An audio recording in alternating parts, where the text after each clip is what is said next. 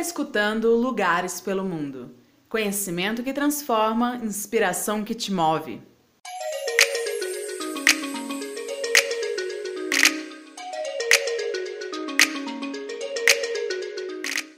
Olá, pessoal do Lugares pelo Mundo. A gente está aqui para começar mais um podcast da terceira temporada. Eu, o Marcelo Orques, brasileiro italiano e sou da área de marketing, marketing esportivo. Estou aqui com a Mariana, a minha namorada, que é uma nômade jornalista, né, Mari? Isso, jornalista nômade digital. Perfeito, show de bola.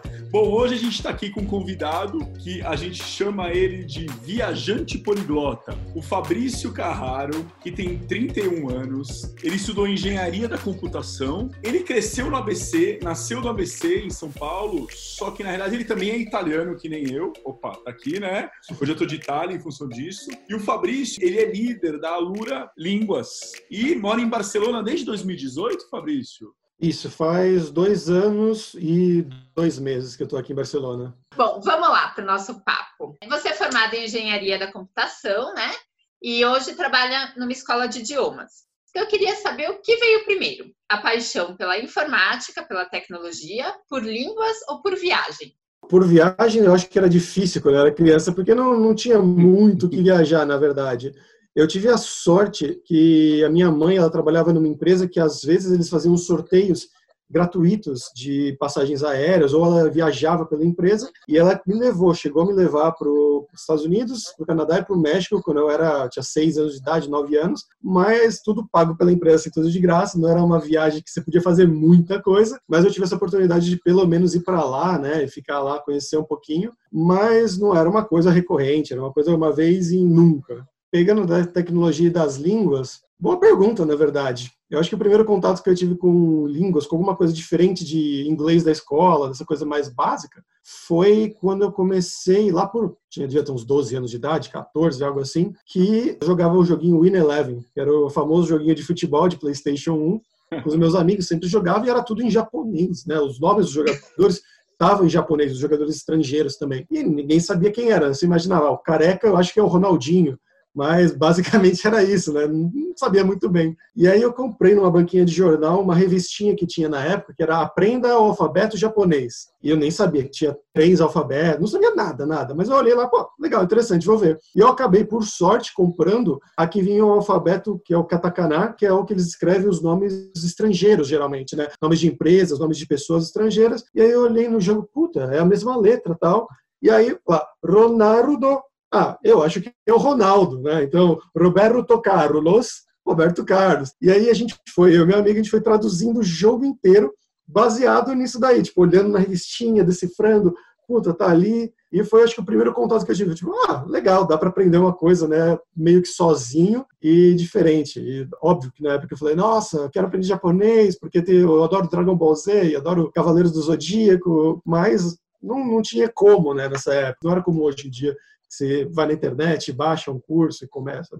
Não, rolava. Então, baseado nisso, a gente pode dizer que português foi sua primeira língua, o inglês, pelo que eu entendi pela escola, a segunda língua. É, e qual que você acha a terceira que você consideraria a de falar? O japonês parece ser uma curiosidade, né? Isso, Mas a, não, o japonês não era. Então, qual seria a terceira língua? Qual foi a, a língua pós-inglês que você acha que você foi o italiano, foi, já foi o da, o da origem que eu fui atrás buscar, que foi uma época que eu estava muito focado nessa parte de cidadania italiana. Com 15 anos eu comecei a ver que ah, é possível né, pegar passaporte, isso existe, né, que eu nem sabia também anteriormente que isso existia. Fui, comecei a pesquisar muito, ler como é que fazer isso, ver mais sobre a cultura também, ouvir a música, ver filmes, e aí eu falei, não, eu quero aprender. E aí no meu primeiro ano da faculdade, eu acho que foi nas férias, entre o primeiro e o segundo ano, se não me engano, ou antes de entrar para o primeiro, que já tinha os 18 anos, 17, 18 anos, que eu falei, olha, tem as férias, aqui esse período de férias, que era três meses na época, um mês eu vou fazer um curso avançado intensivão de italiano. Então era cinco horas por dia, todos os dias da semana, de segunda a sexta. Eu comecei a fazer lá em Santo André, que é onde eu morava na época, antes de ir para a faculdade, né, nas férias da faculdade. E aprendi, comecei a, não que aprendi tudo em um mês, claro, mas já conseguia desenvolver o nível, e isso foi indo avante, né, foi indo adiante com muitas coisas, lendo livros, ouvindo música, mas foi o italiano que era a minha paixão e ainda é, na verdade, né? A minha língua preferida disparado. é, eu, eu, eu, divido com você, o italiano é a língua mais bonita do mundo. Tenho também outra similaridade. Eu quis ser um italiano que fala italiano. Não adianta, não adianta você apresentar um passaporte, daí eventualmente você está até entrando na Itália, né, ou seja onde for, a pessoa quer puxar um italiano e você não fala. Então, realmente foi algo importante aí. Então, a gente share esse tópico aí. Bom, e você falou que você teve a oportunidade de conhecer alguns países, né, quando você era criança, com a sua mãe. Mas qual foi a primeira viagem internacional que você fez por conta própria? Por conta foi também nessa época da faculdade, que foi aquela época que você começa já a trabalhar, juntar um dinheirinho, mas é um estágio, então não é tanto dinheiro assim. Mas uh, eu combinei de fazer, eu com dois amigos da minha sala, a gente combinou, ó, vamos no, de novo nas férias da faculdade, que era três meses, vamos fazer o programa o Work and Travel, que é que você vai para trabalhar em outro país, você não estuda, você vai para trabalhar, algum emprego fácil, né, como caixa de supermercado, caixa de McDonald's ou limpar hotel, coisas assim bem é, primeiro emprego, né? Como emprego de salário mínimo, como se fosse. Você não precisa falar tão bem a língua, mas você vai lá, você ganha um dinheiro para isso, para trabalhar, e além disso você tem a oportunidade, depende do seu trabalho, de falar inglês também. Então, é, a gente combinou de fazer isso, na hora H os dois cancelaram, deram para trás, eu fui sozinho e foi em 2008 para 2009, então foi bem na época da crise. Então eu cheguei lá, o emprego que era para eu ter, eu não tinha mais, porque ele falou, ó, não tem mais a sua vaga, porque a gente está numa crise mundial agora, está economizando, mas por sorte o dono do hotel ele também tinha uma rede de restaurantes, assim, e ele colocou a gente para trabalhar no Burger King. Eles tinham uma camisa G. Quando eu cheguei lá, falou: ó, você que tem o mais alto aqui, tem uma camisa G, você vai ser o caixa. Então eu dei sorte que eu fiquei o tempo inteiro lá, os dois meses e meio, né, sem contar essas duas primeiras semanas, trabalhando como caixa, falando inglês o dia inteiro. E os meus amigos, eles ficaram no, no backstage lá fritando hambúrgueres. Então eles só falavam entre si, mas falavam com o pessoal que trabalhava lá também, mas muito menos do que eu. Então eu já dei essa sorte e tive a oportunidade de ficar lá na Virgínia, né, por quase três meses. Nos Estados Unidos, né? É, e você já falava inglês bem, fluente? falava como um nível B2, eu diria assim, um intermediário melhor do que intermediário. Assim assim, já chegando no avançado, não, não, falava, não era fluente, mas me virava muito bem, assim. E lógico que teve as duas primeiras, primeira semana, assim, de se acostumar a estar num ambiente com nativos, né, que é diferente, você aprende na escola Sim. e você vai para fora realmente e começa a falar com nativos. Trabalhando nesse Burger King, você tem contato com outros tipos de pessoas, outros povos que você não conhece tanto. Então, estrangeiros que têm um sotaque um pouco diferente, com a população negra também, que tem um sotaque diferente da população não negra, né? Então, latino fala de um jeito, jeito, o negro fala de um jeito, o branco fala de um jeito. Então, você vai se acostumando com todos esses sotaques e demora um pouquinho para você pegar no começo, né? Uns dois, três dias ali para você se acostumar, e aí depois vai tranquilo. Fabrício, você falou uma coisa que eu até te perguntar agora. Você falou dos níveis B1, C1. Se a gente for classificar os idiomas que você fala, quais seriam os, os que você diria que você fala fluente ou fluente? Eu não sei como você classifica, porque isso seria uma pergunta interessante de falar. Ok, inglês, eu acredito que o inglês, o português, o espanhol e o italiano podemos colocar fluente. Mas eu não sei como é que você classifica os idiomas. Se você puder fazer o grupo, os grupos de idiomas que você considera, seria interessante.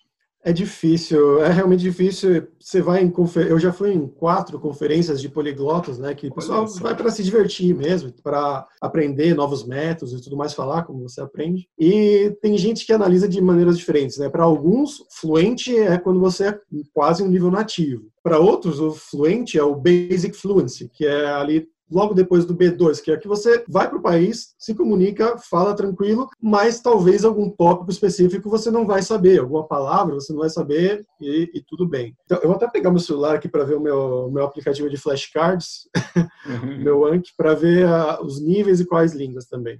Olha como você fala a língua, você precisa de um aplicativo, né? É, nem eu, sabe eu achei, de cor você... as línguas achei... que fala. Eu, eu achei que ele sabia de cor, gente. Vamos lá. Bom, português, inglês, italiano e espanhol são as melhores, definitivamente. Italiano eu estudo, foi a primeira, como eu falei, há muitos anos. E o espanhol, porque é tão próximo, e também que eu estou morando aqui na Espanha, ajuda bastante também. Eu espero que você não fala cueca-cuela, né? É muito comum. Encontra os português speakers, né? as pessoas falam português, ah, eu falo espanhol. Aquele portunhol lá, cueca-cuela, né? Tô brincando aqui, mas é... Tem, no, no começo era assim, eu lembro que eu cheguei falando para o amigo, ah, porque amanhã eu tenho um casamento. Aí ele olhou para mim, casamento uma boda. é, tipo, essas palavrinhas que você não. Mas com o tempo você vai pegando, assim, né? Mas, bom, depois dessas quatro, eu acho que vai ser o russo e o polonês. O russo porque Uau. foi a próxima que eu estudei, comecei a estudar depois do italiano, então também comecei há muito tempo atrás. E agora ele tá, tá piorando, porque faz bastante tempo que eu não pratico tanto, mas ainda tá no nível bom, porque eu pratiquei por muitos anos e estudei, enfim. Fui para lá algumas vezes para a Rússia. E o polonês também, porque o polonês eu tenho mais prática agora, porque minha namorada atual é polonesa. É a língua do amor. não muito, porque a gente se comunica na maior parte em inglês, mas, por exemplo, a gente vai para a Polônia, ficar na casa da família dela, é uma, é uma maravilha para mim, é um sonho. O primeiro dia é aquele ah, primeiro dia da academia depois de ficar um ano sem fazer. Seu músculo dói, você pega o peso pequenininho, mas no segundo dia em diante, tipo, é maravilha, porque eu posso falar só em polonês o dia inteiro. É uma prática maravilhosa. Mas eu acho que esses dois aí, e eles são relativamente parecidos também, então um, ao mesmo tempo, ajuda o outro, atrapalha o outro por causa dos cognatos, mas ajuda o outro de manter as palavras parecidas, a gramática. Depois, eu acho que é o alemão, provavelmente. Eu, quando eu morei dois anos na Alemanha, cheguei a estudar por lá. Lá eu resolvi estudar sozinho também em casa, mas eu resolvi fazer um curso intensivo, porque eu tinha bastante tempo no final, bastante tempo que eu podia dedicar a outras coisas, porque eu já estava trabalhando remotamente. Então eu podia, ah, ok, esse é o tempo do estudo, esse é o tempo do trabalho, podia separar melhor as coisas. E eu cheguei a fazer até o nível C1 do alemão, fiz o exame de C1, mas agora já estou quase dois anos e meio, dois anos e meio fora de lá, já vai perdendo também também. Então, depois provavelmente o francês, que está na proximidade ali, então é português, italiano, é, espanhol e francês, francês é um pouquinho mais, mais longe, eu acho que o francês meu já foi melhor também, já foi um, quase um B2, agora está num B1, que eu não pratico há muito tempo. Esse é uma, um dos maiores problemas, né? nem aprender, mas manter as línguas depois de tanto tempo, né? Depois, provavelmente, o grego. Eu acho Nossa. que é a língua que eu estava mais me dedicando, não, não cronologicamente, mas é a língua que eu estava mais me dedicando nos últimos dois anos, vamos assim dizer. Eu comecei quando eu estava na Alemanha e continuei quando estava aqui em Barcelona, fazia aulas online. Então, é uma língua que eu já estou com um nível B1, assim, que eu consigo me virar bem, acho que tranquilamente, se eu for para o país. Eu não vou falar meu sobrenome, hein? Meu sobrenome é Orques. É. Em grego, você sabe o que significa, né? Orques? Que, que é meu sobrenome é italiano. Eu vou é. falar o modo científico. Em grego é testículo. Ah, então, não, quando eu, eu, não cheguei lá. Quando eu estava na Grécia, eu estava trabalhando de voluntário no, nos Jogos Olímpicos, aí tinha meu crachá. Toda hora que eu chegava para trabalhar, fazia o check-in. É, qual que é seu nome? Marcelo Orque. Eu só, eu só escutava o pessoal rindo. Depois, mas é uma maneira, vamos dizer, formal. Tá? Uma maneira tá. formal. Eu não cheguei tão, tão a fundo no grego assim. Como eu falei, eu estou no nível B1 ainda. Depois, talvez o holandês, que é uma língua que eu estudei há muito tempo atrás, é, quando eu, logo depois do russo. Foi a próxima língua depois do russo. Mas por causa do alemão também, porque eu, porque eu parei de estudar e também por causa do alemão, o alemão meio que sobrepôs o holandês. Eles são muito parecidos. É algo meio que também português, espanhol, português, italiano, sabe? Então, como eu fiquei tanto tempo na Alemanha sem praticar holandês, só falando alemão, agora quando eu quero falar holandês me vem o alemão. Eu consigo ler, eu consigo escrever também com alguma pausa, assim. Então eu acho que hoje está no nível A2, já foi B1 antes, hoje está mais no A2. Croata, também é básico, servo-croata também é bem básico, na verdade, é uma língua que eu comecei a brincar, mas também está ali no A2, então eu tenho que levar adiante. O romeno também está aí, e a língua atual que eu estudo é o hebraico que faz alguns meses, um ano, acho que vai fazer que eu estou estudando hebraico mais a sério. E por sorte consegui fazer amigos aqui já, dois ou três amigos eh, israelenses aqui em Barcelona. Estou fazendo, comecei a fazer aulas online com o professor para praticar fala também, além dos meus estudos sozinho, mas é, essa é a última também. E você Bom, tem ideia de qual vai ser a próxima?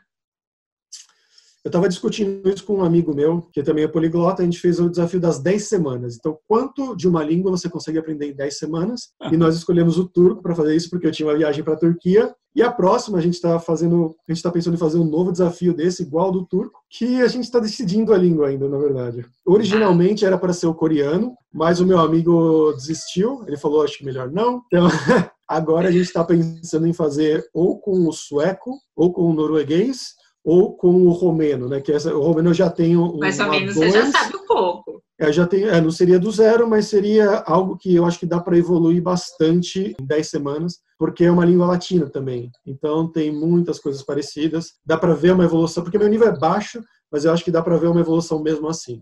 E Fabrício, você contou já é, o motivo de você ter estudado algumas línguas, né? Então, o alemão, você morou na Alemanha, mas como que você escolhe o idioma que você vai estudar, né? Quais são os motivos? Porque, por exemplo, grego, você nunca nem foi para a Grécia. Por que, que você foi estudar grego?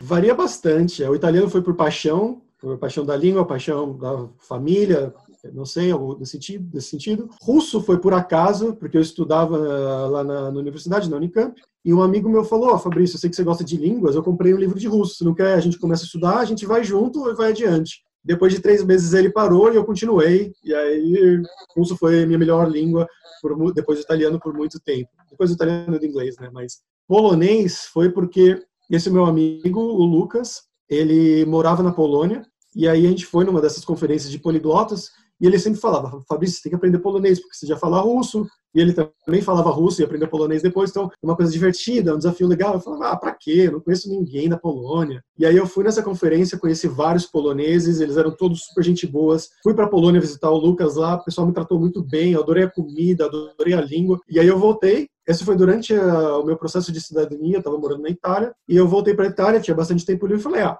vou estudar o polonês. Fiz amigos online e por causa, muito por causa desses amigos que eu fiz online, conseguia me comunicar, assim, tinha alguma motivação a mais para me comunicar. E aí, depois de oito meses, eu já conseguia bater um papo, assim, relativamente ok, assim, não fluente, mas já conseguia bater um papinho. Francês foi porque é uma língua importante e porque tem uma empresa que eu gosto muito de aprendizado de idiomas, que é a Assimil. Eles fazem livros para aprendizado de idioma, é uma empresa francesa e a maioria dos livros deles, a base é em francês. Então, além de ser uma língua grande, eu quero aprender para poder usar os livros deles para aprender outras línguas. O alemão nunca gostei muito, mas morei lá, né? Então, eu tentei aprender no Brasil, sempre desistia, mas por morar lá, dei uma atenção a mais. E os outros, a maioria foi por viagens ou por o amigos. grego, o grego.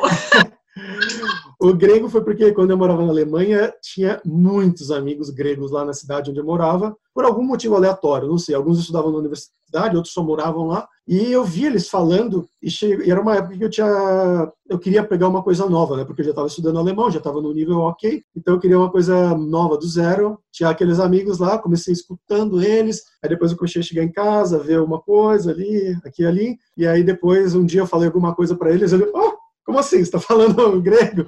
E aí continuei. E é uma língua que eu gostei, acabei gostando, pegando gosto, e é um lugar que eu quero visitar bastante. E a maioria dos outros é por viagens. É interessante o que você está me falando, mas você tem como compartilhar com a gente qual é o segredo de falar tanta língua?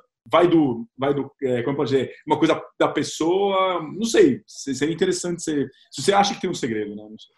Eu acho que o segredo é o segredo de você ser bom em qualquer coisa, que é você gostar daquilo, aquilo ser um hobby para você. Então, tem muitas pessoas que você vê online agora no YouTube, né?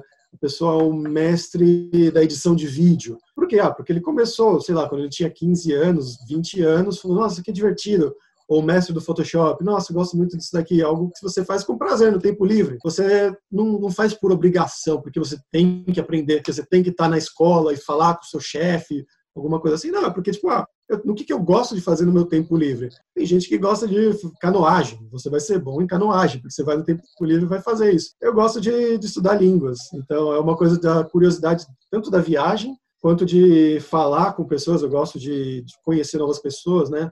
Isso tanto em viagens quanto ah, onde eu moro agora. E foi um dos motivos de eu ter escolhido Barcelona, que é uma cidade bem internacional, que você consegue conhecer pessoas de muitos países então eu acho que é isso. E por causa disso eu consigo manter a motivação por um tempo talvez maior do que outras pessoas que não gostem disso, porque é basicamente isso, aprender idiomas. É uma coisa que pode ser bastante repetitiva, você aprender novas palavras, as mesmas palavras. Então, tipo, as 100 primeiras palavras vão ser basicamente sempre as mesmas, independente se você está aprendendo hebraico, grego ou português. É basicamente isso, de fazer um pouquinho todo dia, em vez de fazer aquelas duas horas por semana, obrigado. Mas teria alguma dica, algum método, né? Porque você Sim. desenvolveu o método, né? Sim, alguns. Alguns. Então, Mas, um que seja. Não, é, tem que ver o que é o melhor para a pessoa, claro. Tem pessoas que aprendem. Eu tenho um amigo que ele aprende muito bem de ouvido ele ouve a pessoa falar alguma coisa, ele pega e não esquece quase nunca mais. Eu sou péssimo assim, eu sou melhor na parte visual, então se eu leio, eu memorizo melhor. Isso tem que ver também da pessoa, mas acho que o principal, se for uma dica para uma pessoa que tá, quer aprender inglês, quer aprender italiano, não importa, do zero, é criar motivos para você conseguir manter essa motivação, mesmo que sejam motivos inventados. Então, por exemplo, ah, eu quero aprender inglês porque eu preciso para o trabalho, mas não, eu quero aprender inglês porque eu quero ler o livro, sei lá, do Dan Brown, o novo livro do Dan Brown em inglês, no original, e eu quero assistir filmes sem legenda. Então, pode não ser um motivo que você tinha realmente, mas tanto você mentir para você mesmo pode virar um motivo real depois de algum tempo. E também coisas para ajudar a manter a motivação. No meu caso, é falar com pessoas. No seu caso, pode ser outra coisa. Então, eu vou bastante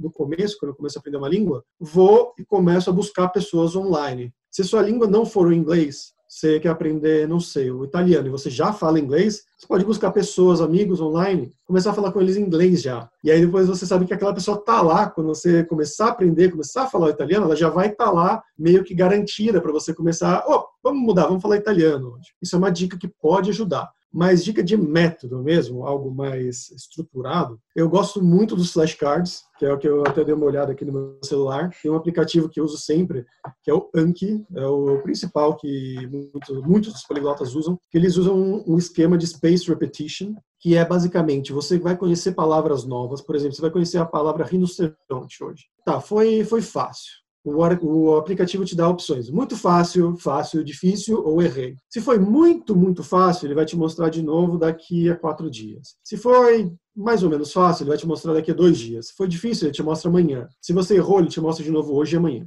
E daqui, vamos dizer, foi muito fácil. Daqui a quatro dias você chega na palavra de novo. Opa, rinoceronte. Foi muito fácil de novo, você lembrou dela muito fácil, então, ele vai ser, a próxima vez que você vai ver ela vai ser daqui a 10 dias ou 15 dias. Então, ele sabe, ah, essa é uma palavra fácil, então vou jogar mais para frente. Tem um algoritmo inteligente que funciona por trás disso. E é, inclusive, é, um, como a gente desenvolveu os métodos da Lura Língua também, com esse algoritmo de Space Repetition, que ele meio que entende, ele sabe quando você vai esquecer de alguma coisa, seja uma palavra, seja um conceito, para te mostrar novamente ela, para você relembrar ela e poder usar de novo. Isso é um método. Outro, não aprender as palavras sozinhas. Então, não aprender o rinoceronte sozinho. Aprender sempre, sempre com uma frase para te dar um contexto. Então, eu vi um rinoceronte azul. Pode ser alguma coisa bizarra, assim mesmo, não precisa ser algo real. Mas algo que, que vai te destacar, assim, ah, eu vi um rinoceronte azul, você vai lembrar da palavra rinoceronte em, sei lá qual língua. Outra coisa, focar nas palavras mais importantes. Então, não focar no rinoceronte. Foca no gato, no cachorro. Começa sempre pelas palavras mais importantes do idioma, as mais frequentes. Tem listas, isso é fácil de encher online. Vai no Google as 500 palavras mais frequentes em inglês, ou em italiano, ou em espanhol. E ele te dá uma lista e você vai vendo essas palavras. Você pode adicionar essas palavras no seu aplicativo de flashcards, por exemplo, com uma frase. Você busca uma frase também online, então você vai botar lá: o gato está em cima da mesa, alguma coisa nesse sentido, e coloca no seu aplicativo. Então você vai misturando muitos métodos. Já pode misturar também de falar. Então você começa, depois de ter já 200, 300 palavras, você consegue já ter uma conversa básica com uma pessoa. Esses são alguns dos métodos que eu utilizo e depende da língua também. Para uma língua mais fácil, por exemplo, o espanhol, eu não tive que estudar muito a gramática do espanhol. Eu tive que estudar depois, porque eu queria, porque eu queria conhecer mais a fundo. Mas para essas línguas não é tão importante você estudar a gramática quanto para uma língua quanto o russo. Você pode ir meio que na no feeling, que o vocabulário é parecido, porque a gramática é basicamente a mesma, tem coisas muito específicas que vão ser diferentes. Já o russo é completamente diferente já da frase 1. Você não consegue falar uma frase em russo sem ter uma gramática, porque você não vai entender porque ela está daquele jeito. Então, isso vai variar bastante também. Fabrício, e você tem alguma história engraçada ou curiosa envolvendo as mil línguas que você fala? Ah, sempre tem alguma. Como essa que eu falei do casamento, que eu fui inventar uma palavra bizarra, mas tem algumas gafas que você vai cometendo, né? Eu lembro de uma do russo, quando eu estava na Itália, fazendo esse, na época do processo da cidadania, estava viajando também, fui para Roma, estava num hostel, e eu conheci uma menina russa, a gente estava com um grupo de pessoas, foi fazer um passeio ali no Coliseu, a região do Coliseu, bem bonito, conversando, né? O que, que você faz, o que, que você faz no Brasil tudo mais. Aí eu falei, não, eu terminei a universidade E aí, quando eu falei esse terminei a universidade, ela começa a rir, assim, demais. Eu, o que aconteceu? O que eu falei de errado, né? E aí a coisa é que existem dois verbos em russo. Um é o verbo sem prefixo e o outro é o com prefixo. Existem vários prefixos, na verdade, mas enfim. A coisa é que eu falei o verbo sem prefixo, que esse é terminar no sentido bíblico. Então, é terminar, você tá lá com a sua namorada e você terminou. E aí eu falei, ah, não, é que eu terminei a, a universidade. Aí ela começou a rir, assim, como assim ele terminou na universidade? Quando eu tinha que ter usado o outro verbo. É, ela achou que eu fiz sexo na universidade, alguma coisa assim. E eu tinha que ter usado outro verbo, que é o verbo com o prefixo. Eu acho que agora o russo é muito interessante, falando muito da Rússia, a gente está com a Rússia aqui atrás, né, com sorte, que nem eu mencionei. Mas deixa eu te falar uma coisa, baseado no que você está falando para a gente aí. A gente tem a impressão que tem muitas pessoas que têm um certo receio de viajar para o exterior, vamos falar de brasileiros que falam português, que não necessariamente falam uma língua estrangeira, vamos pensar no inglês, que em teoria o inglês é uma língua muito importante para se ter, mas não necessariamente todo país que se vai todo mundo fala inglês também, isso é uma realidade. Mas é que eu sei, você já viajou já falando uma língua, né? Mas assim, dá para sobreviver, na sua opinião, viajar sem ter o inglês, por exemplo, como uma língua? Ou você daria alguma dica para quebrar esse paradigma, eventualmente ficar sem esse receio de ir para um outro país, vamos assim dizer? Não, dá, com certeza dá, e isso depende muito também da sua independência. Se você é uma pessoa que consegue buscar as coisas, por exemplo, os lugares que você quer conhecer, não sei, você consegue fazer um organograma das coisas que você quer conhecer, saber essas coisas, aí você consegue se virar muito bem em qualquer lugar do mundo. Você não precisa ter medo. Eu tinha, por exemplo, a mãe da minha ex, ela era russa e ela foi visitar a filha na Holanda e ela não falava inglês, só falava russo. Ela ia sozinha no mercado, ia sozinha na loja, ela pegava ônibus sozinha. Então, ela é uma pessoa que sabia pesquisar, então ela pesquisava no Google dela lá qual que é o horário do ônibus, sei o que, vai para onde. É uma pessoa independente, ela sabia ser independente. Então, são coisas que você consegue se virar com muita, muita facilidade. Lógico que tem lugares que é melhor que você fale pelo menos um pouquinho para falar, olha, eu, não, eu quero comida sem amendoim porque eu sou uma pessoa alérgica e eu vou morrer se eu comer alguma coisa que tem amendoim. Nesses casos, eu recomendo que você aprenda, que você aprenda uhum como dizer sem amendoim, ou tem amendoim nisso daí, algo básico assim, né? Casos de vida ou morte. Mas, no geral, para fazer essas viagens, se você já fala um pouquinho de inglês, melhor ainda.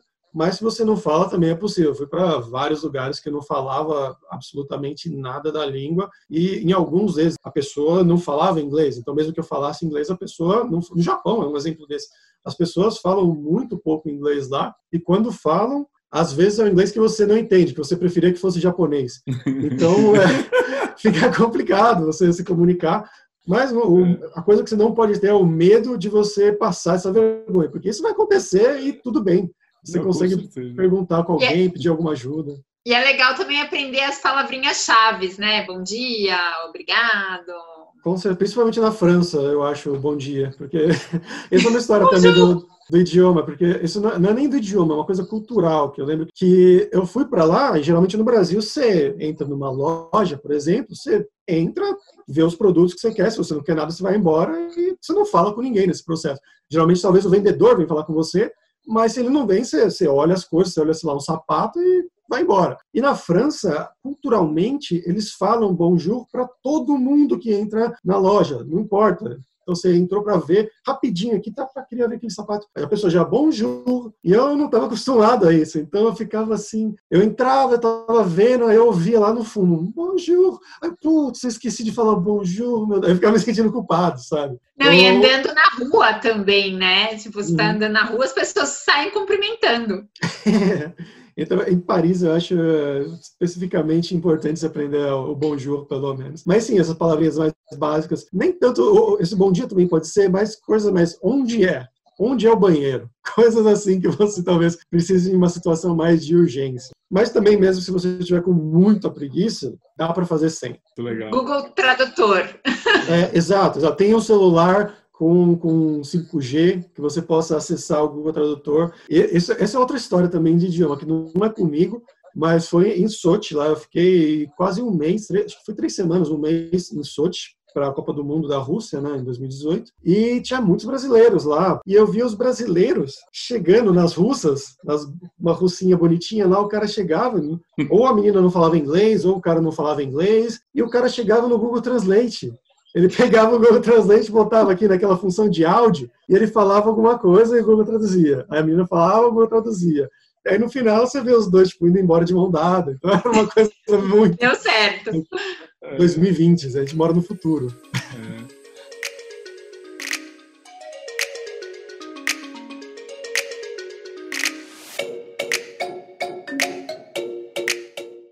Olha, Fabrício, Não, eu, vou eu, vou aproveitar e dizer come on para você. Você sabe que língua é essa? Pode ser várias, na verdade. Então, eu, quando eu estive no Vietnã, eu aprendi que thank you, obrigado, é come on. Então ficou na minha cabeça. Eu não falo vietnamita, mas eu, isso me lembrou. Eu fiz uma associação. Mas foi muito legal esse papo, viu? Não, Nossa. muito obrigada. É muito legal conversar com uma pessoa que tem tanta história e que fala tantas línguas. E você quer deixar um contato para se as pessoas é, quiserem falar com você? Eu tô no, no Instagram, tô no Twitter também, como Fabrício Carraro Carraro, dois R's, né? Carraro. E também tô toda semana, toda quarta-feira aqui no Carreiras Sem Fronteiras, o podcast que a gente entrevista brasileiros que moram e trabalham fora do país, que foram buscar uma carreira sem fronteiras fora do país. E a gente pergunta sobre a vida, sobre a burocracia, coisa de visto, como foi fazer as entrevistas, e cada semana é um país diferente. Então, a gente fez, por exemplo, o Marcelo na Suíça, a gente fez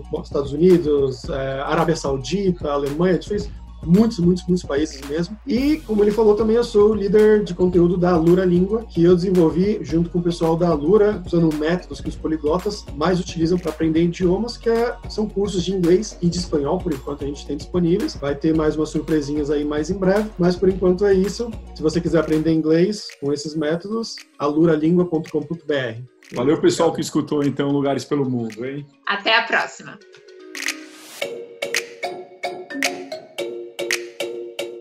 Muito obrigada por ter acompanhado a gente hoje. E se você gostou deste bate-papo, deixe seu like, compartilhe e se inscreva no canal do Lugares pelo Mundo. Você também pode nos acompanhar nas redes sociais para ficar por dentro de todas as novidades do nosso portal. Estamos no Facebook, Instagram, Twitter, Sparkle e Pinterest. Um beijo e até a próxima semana!